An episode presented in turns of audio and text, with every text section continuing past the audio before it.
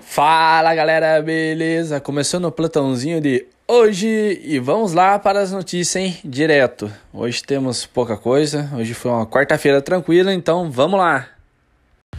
E no plantão de hoje de São Luís temos 20 suspeitos de Covid e 14 confirmados, hein? E desses 14, 11 são do Alto do Cruzeiro.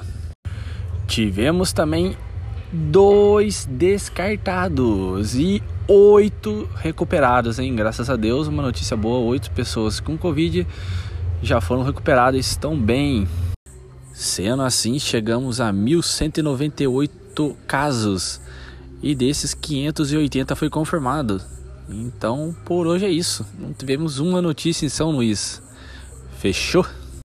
Começando as notícias aqui do Vale. E vamos lá, hein? Agora pro estado de São Paulo todo. Agora na fase de transição, já deram o decreto e libera o funcionamento do comércio e serviços das 6 às 8 a partir de 1 de maio, hein? Mudanças amplia o horário de funcionamento de diversos setores da economia, que operavam das 11 às 19 antes da nova regra. Agora, loja, shopping, restaurantes, salões de beleza, academia e outros estabelecimentos comerciais poderão funcionar por 14 horas diárias. Então, a partir de sábado, dia 1 então vão poder funcionar 14 horas. Então tem negócio aqui, negócio de ficar pouquinho tempo aberto. Agora é 14 horas por dia com as regras, mas é 14 horas. E vamos lá, hein, para as regras. Ó, a partir de 1 de maio a 9 de maio, atividades comerciais, atendimento presencial das 6 às 8 da noite. Atividades religiosas no mesmo horário, olha lá, ó. Serviços gerais, restaurantes e seminários, consumo no local entre as 6 e as 8 da noite, salão de beleza, a mesma coisa, atividades culturais, a mesma coisa, e academia das 6 da manhã até as 8 da noite. E parques estaduais e municipais das 6 às 18. E lembrando que a é, salão de beleza, barbearia, academia, tudo com 25% da capacidade e toque de recolher das 8 às 5. Então, não fique moscando para rua porque tem toque de recolher ainda. Beleza? Aí, rapaziada, notícia boa, hein? Prefeitura de Taubaté concluiu nessa semana os trâmites necessários da contratação da Fundação VUNESP, hein? Banca organizadora que será responsável pelo novo concurso público.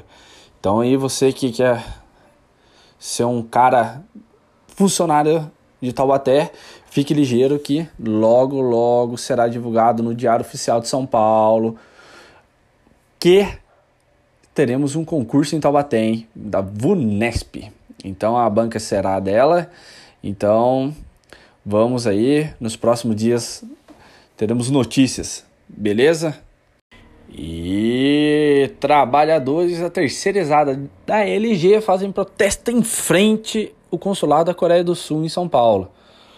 No início do mês, a empresa sul-coreana anunciou o fim da produção global de celulares e o encerramento da produção de notebooks e monitores.